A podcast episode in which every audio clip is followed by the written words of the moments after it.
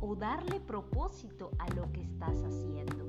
El día de hoy voy a estar hablándote sobre Ikigai, cómo encontrar tu propósito de vida con esta maravillosa herramienta que significa la razón de vivir. Bienvenido al tercer episodio del podcast Emprende con propósito.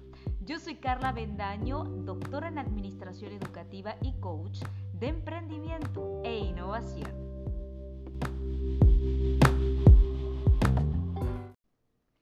Es un gusto poder saludarlos una vez más y espero que me estén escuchando este martes ya 23 de junio, que rápido se nos está yendo el año, el mes y todo. Espero que estén fluyendo, que sigan disfrutando lo que están haciendo. Y el día de hoy voy a estar tocando un tema sumamente importante y que me llena de mucha emoción poder hablar sobre Ikigai que para mí fue un proceso muy interesante a la hora de poder encontrar esta herramienta. Fíjense que eh, Ikigai, bueno, antes de entrar como un poco más en detalle en todo lo que significa este concepto japonés, les voy a platicar cómo fue que llegué a descubrir Ikigai, para que se enteren. Si no leyeron el post de el Instagram de Emprende con propósito, yo escribí ahí un poco sobre lo que fue encontrarme con esta herramienta. Resulta ser que hace unos, bueno, un año aproximadamente, yo inicié con todo un proceso de despertar de conciencia, con un proceso de camino hacia el autoconocimiento y de descubrimiento personal. Esto que les estoy platicando fue de hace un año aproximadamente, pero eh, yo ya había tenido unos procesos previos hace muchísimos años. Todo mi proceso de despertar de conciencia, de crecimiento personal, ha sido muy largo. Desde que tengo memoria, desde pequeñita he tenido ya un acercamiento a todo lo que es el crecimiento personal, el coaching, la automotivación, entonces de eso estaría hablando también en otro momento, pero de manera inconsciente siempre he realizado como acciones que me motiven a seguir creando y haciendo y yendo para adelante. Y bueno, eh, pasaba por un proceso de descubrimiento, como se los decía yo, este despertar de conciencia, mi proceso más fuerte de los que he vivido en los últimos años fue el año pasado, en donde estaba experimentando una serie de situaciones a nivel espiritual, emocional, a nivel laboral también, y bueno, una revolución, como lo digo en el post de eh, Instagram, una revolución en todos los sentidos en mi interior. Estaba ansiosa, temerosa, de vez en cuando tenía ataques de pánico por la noche. Y bueno, creo que son situaciones propias de un despertar espiritual, de un despertar de conciencia, de algo que no estás, que te está motivando por dentro y que te está orillando a que es momento de cambiar la forma en la que estás viviendo y las creencias arraigadas que tienes que te están impidiendo o limitando a seguir creciendo. Y era lo que a mí me estaba pasando.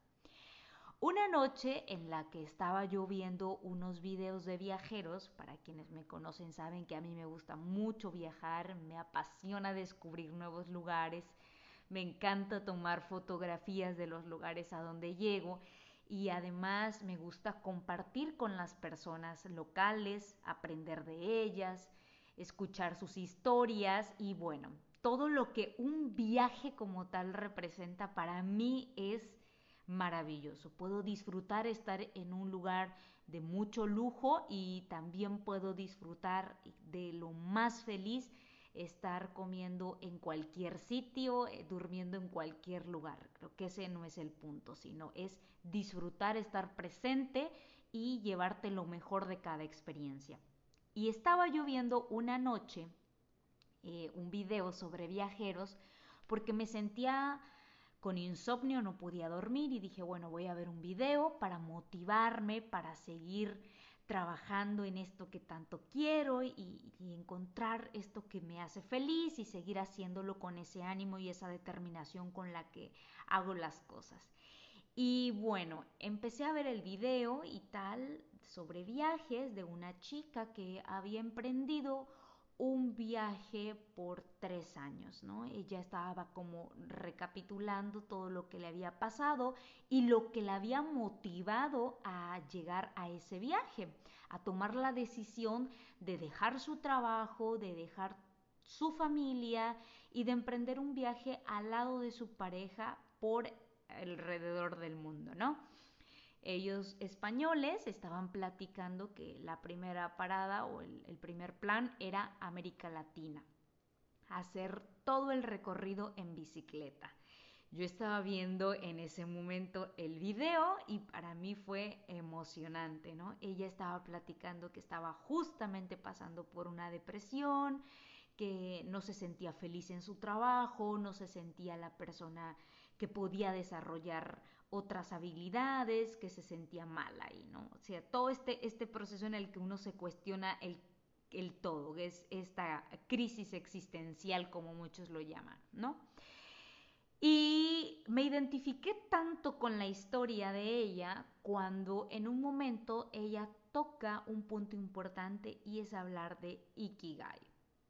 Cuando menciona Ikigai, para mí fue como, wow, la señal ha llegado, esto lo tengo que estudiar como buena científica, como buena investigadora, es momento de estudiar y profundizar en esto que se llama Ikigai. ¿Qué es Ikigai? En su momento dije cuando estaba viendo yo el video, ¿no? Que siempre estoy pidiendo como esas señales, como esos mensajes que me pueda dejar la divinidad, que me pueda dar la vida, que me puede dar el universo, que siempre me esté hablando, porque cuando tú le pides al universo que te hable, que te, que te muestra a través de señales, a través de mensajes, a través de libros, a través de personas, el universo te da la respuesta. Y para mí esa era una respuesta, entonces debía ir a estudiar sobre Ikigai. Y bien, pues esa misma noche eh, seguía con el insomnio, empecé a investigar sobre Ikigai. ¿Qué es Ikigai y cómo ayudó a mi vida? Aquí viene la siguiente parte de la historia, así que mucha atención. Resulta ser que Ikigai es una palabra japonesa que significa la razón de vivir o la razón de ser. Según la creencia japonesa, todas las personas tenemos un ikigai, que quiere decir un propósito, una razón por la cual nosotros venimos a este mundo, una razón por la cual cada mañana nos despertamos, por la cual todos los días tenemos ese entusiasmo, ese ánimo para poder salir de nuestra cama y, e ir directo a cumplir con nuestros propósitos. En la cultura de Okinawa, el Ikigai se concibe como eso, como una razón para levantarse por la mañana. Es decir, esa razón que nos da para disfrutar cada momento, cada segundo de nuestra vida. En una charla TED, eh, una persona que se llama Dan Beuter sugirió que el Ikigai era una de las razones por las cuales las personas que viven en Okinawa tenían una larga vida. Aquí viene lo siguiente, y es que lo que pasa es que estas personas a lo largo de su vida van entendiendo cuáles son aquellas cosas que aman, para qué son buenas, qué es lo que necesita el mundo y por lo cual te pueden pagar. Sí, Ikigai es una combinación de estos cuatro elementos. Estos cuatro círculos, en la parte principal se encuentra la razón, lo que tú amas, aquello que te apasiona, aquello que te muere, aquello que tú harías eh, sin necesidad de que hubiera un pago. O sea, es que lo amas tanto, tanto, tanto, tanto, que no te importa lo que hay en consecuencia, sino que tú lo haces con esa, con esa genuidad, con ese amor que viene desde adentro, que lo demás es una consecuencia de esa pasión que tú tienes interna. Entonces, lo que amas no está supeditado a lo que piensa mamá, a lo que piensa papá, a lo que piensa la escuela, a lo que te han condicionado tu entorno social, tu contexto. Lo que amas está dentro de ti y ha surgido y ha, eh, ha fluido dentro de ti, pero por estos eh, estas situaciones, tú lo apagas, tú lo callas, tú lo, lo dejas en un segundo plano o en un tercer plano y escuchas las voces del exterior, pero no te concentras en escuchar tu propia voz interna. Ese es el círculo de arriba, que es lo que amas. Y después de eso viene en lo que tú eres bueno. ¿De qué se trata? A través de esta herramienta de Ikigai, tú puedes descubrir cuáles son esas habilidades, esos conocimientos que tú tienes que te dicen todas las personas, oye, es que eres buenísimo para hablar en público. O, oye, es que tú eres una persona que logra transmitir con sus palabras paz, motivación, amor, etcétera o es que tú eres una persona que eres buenísima para cocinar, te quedan deliciosos los postres, te queda riquísima la pasta, haces una salsa espectacular, etcétera, ¿no? O eres buenísimo diseñando, me encanta cómo combinas los colores, tienes un gran sentido de la moda, sabes combinar las texturas, etcétera. Es para lo que tú eres bueno, ¿sí? Pero que aparte el exterior te ratifica que lo eres. Y luego la tercera herramienta, eh, la tercer, el tercer círculo es lo que el mundo necesita.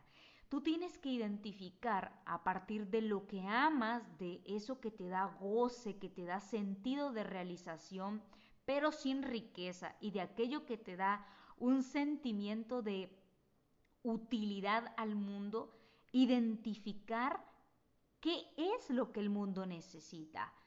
¿Cuáles son esas cosas a través de tu vocación que el mundo está requiriendo y que tú puedes aportar con esos conocimientos, con esa pasión y con ese eh, talento que tienes innato? Esto es una combinación.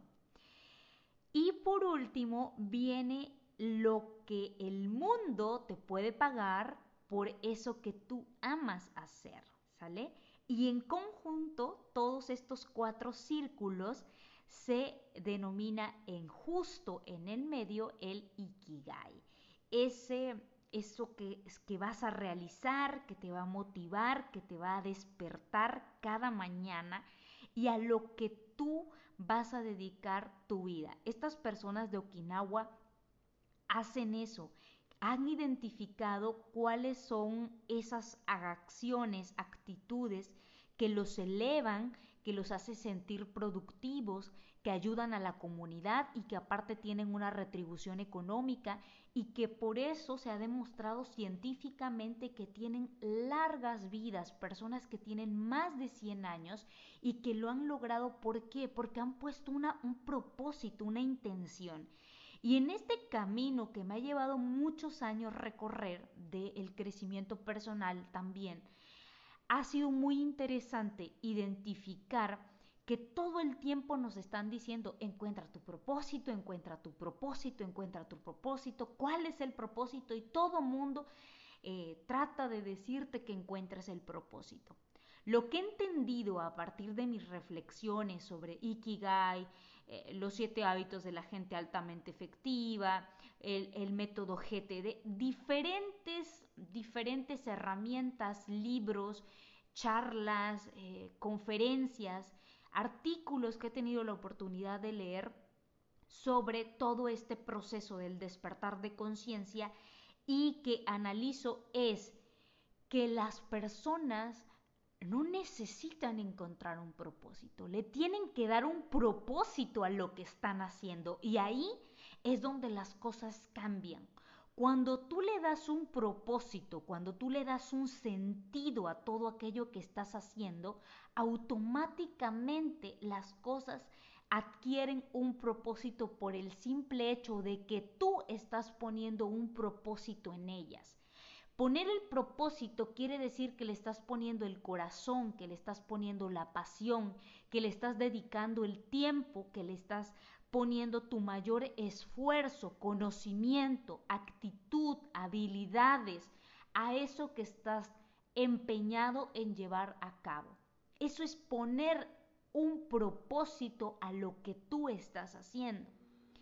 Y a partir de diferentes reflexiones y sobre todo observaciones que he tenido, he identificado lo siguiente.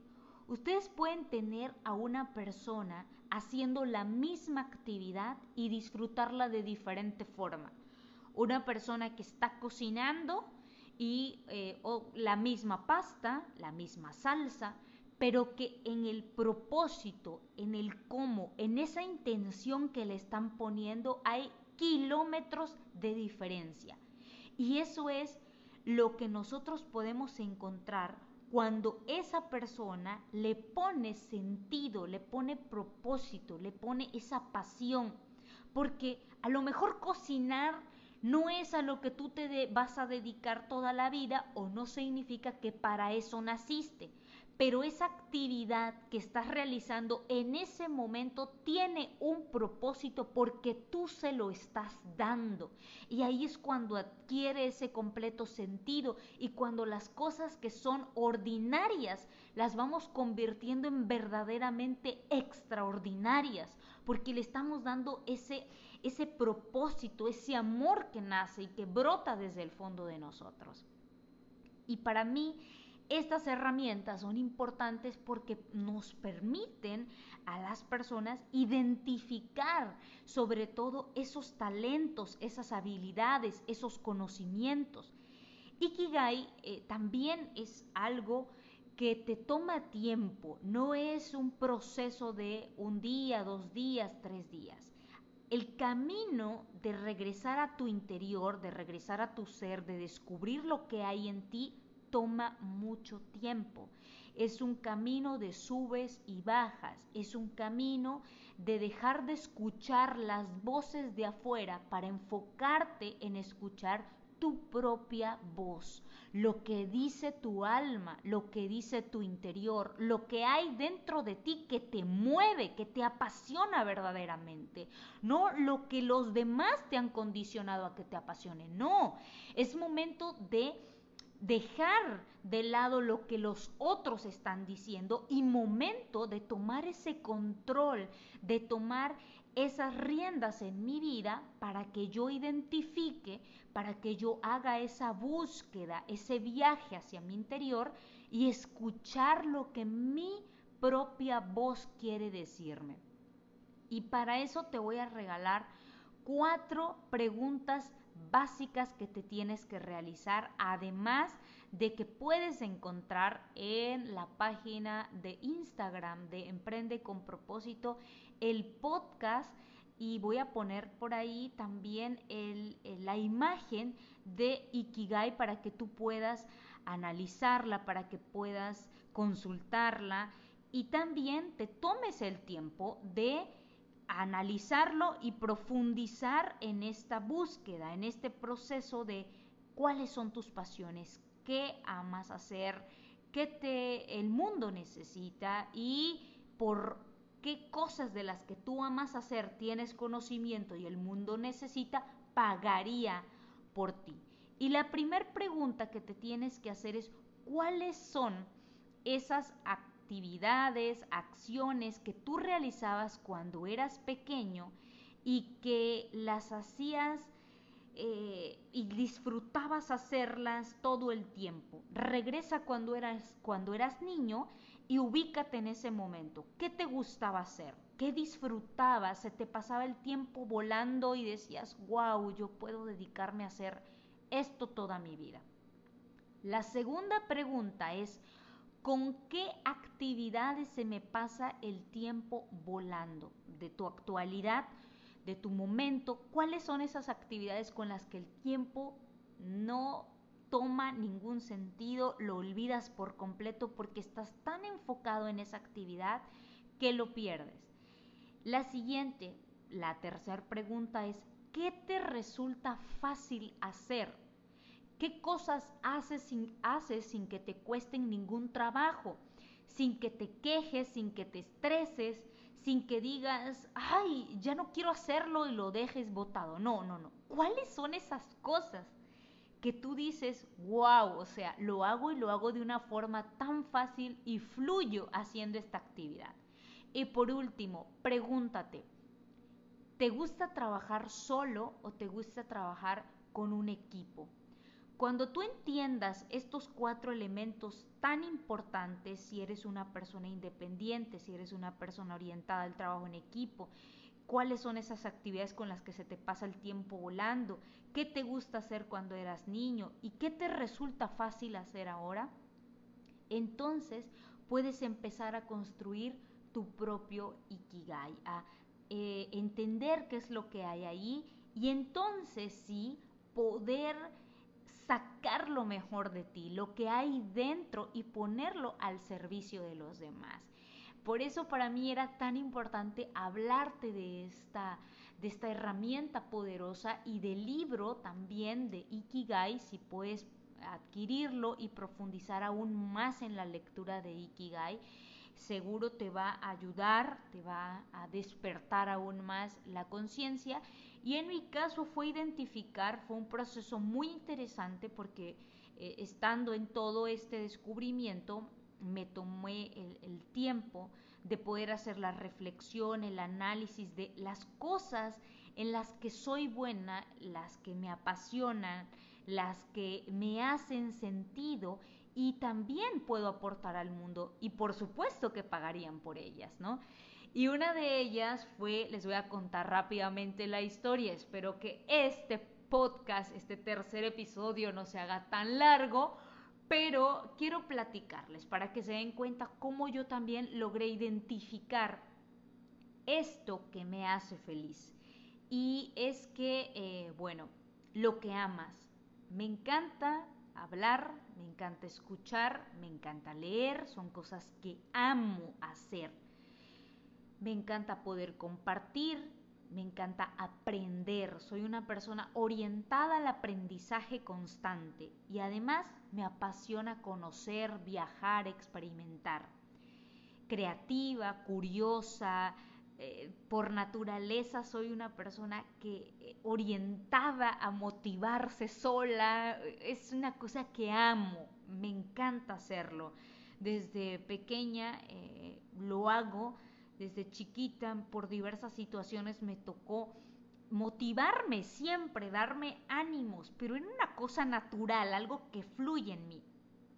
En algún momento Recibí coaching hace muchos años, más o menos como cinco años, mis primeras sesiones de coaching, sin pensar que después la vida a mí me llevaría a convertirme en coach, ¿no? Que hace poco ya he terminado mis certificaciones como coach.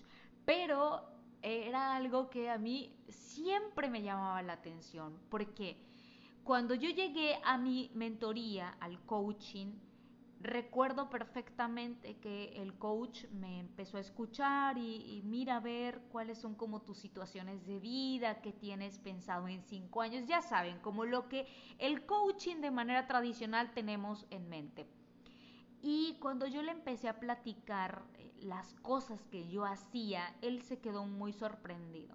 Para empezar, yo desde hacía más de dos años tenía algo que era un unicel, una tabla de unicel que en un proceso también de, em, de crisis, de depresión, de una situación muy particular, me tocó tocar fondo muy profundo, vivir una situación bastante complicada a nivel emocional y laboral, y en ese momento tomé una tabla de unicel como de un metro y medio, me fui a buscar revistas, periódicos y me acuerdo perfectamente que estudiando la maestría uno de mis compañeros me había regalado una tarjeta.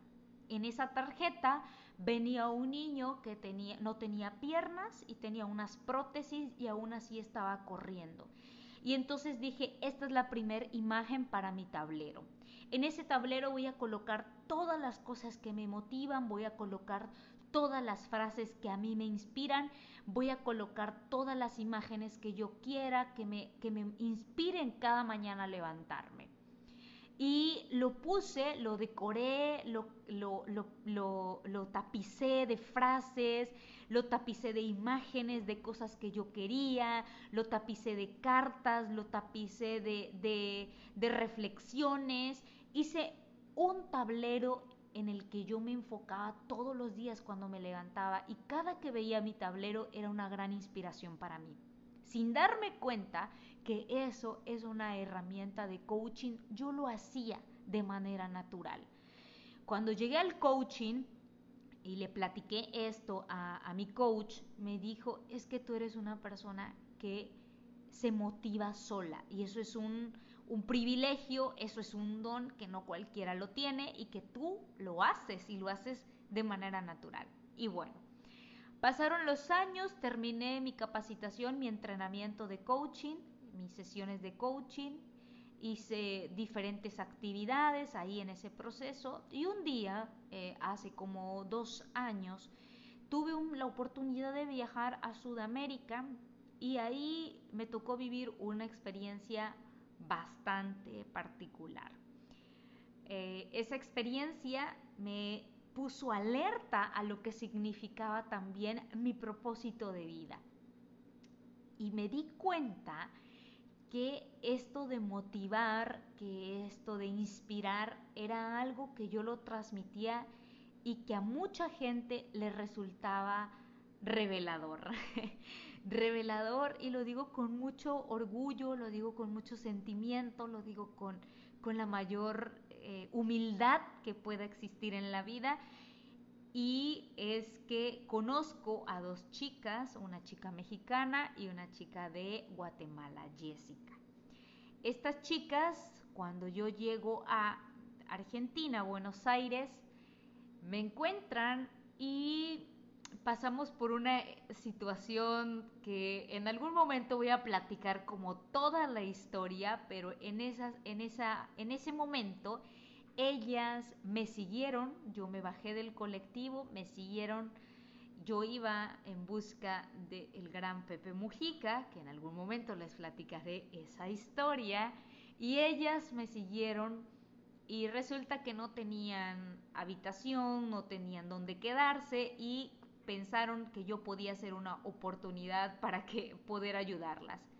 No les platico más la historia, se las resumo, pasamos por un momento bastante complicado, pero yo siempre tuve en mente que iba a lograr solucionarles el problema a esas, a esas dos chicas, que yo iba a lograr junto con ellas encontrar un departamento, un lugar en donde pudieran quedarse porque en ese momento en Argentina estaban los Juegos Olímpicos de la Juventud, estaba todo lleno, era puente y bueno, no había como en donde pudieran quedarse. Nos pasaron cantidad de situaciones en ese día como no tienen una idea y Jessica, la chica de Guatemala, me dijo, Carla, creo que tienes una capacidad extraordinaria para motivar a las personas, para mantener ese ánimo, esa alegría, ese entusiasmo a pesar de las adversidades. Y esa fue otra señal que recibí en su momento. Después viajo de Chile eh, a Ecuador, estaba yo en el aeropuerto y me encuentro a la selección juvenil de Ecuador en aquel momento les pido también una foto a esos chicos, nos tomamos una foto y me salió del alma darles un discurso como ustedes llevan el nombre de su país y bueno, les empecé a decir un montón de cosas que me salían del alma en ese momento. Y no les miento, nos llenamos de emoción, eh, se me quedaban viendo como las personas que estaban alrededor porque para ellos resultaba inspirador lo que yo les estaba diciendo. Y ahí me di cuenta del poder que tenía a través de las palabras, del poder que tenía yo de contar una historia, del poder que tenía de inspirar a otras personas a partir de lo que yo expreso, pero sobre todo de lo que nace en mi interior. Y es por eso que pensé, que pensé en crear este podcast, en crear este proyecto, para transmitir eso que a mí me ha hecho eh, cambiar muchos paradigmas, romper estereotipos, derribar también patrones de comportamiento, creencias limitantes, de olvidarme también de lo que dice el exterior y enfocarme en lo que mi alma quiere, en lo que quiere vivir, en lo que quiere sentir y en lo que quiere compartir. Así que el día de hoy yo espero que esta reflexión te sirva, que te motive, que te inspire, pero sobre todo que te llegue a, motivar tanto que te tomes el tiempo de realmente saber qué es lo que tú deseas hacer con tu vida. Esto no se repite dos veces, no vamos a vivir una segunda oportunidad. Este es tu momento, es tú ahora, es tú aquí y eres tú el único encargado de hacer que esto que se llama vida, que esto que te han regalado sea realmente extraordinario.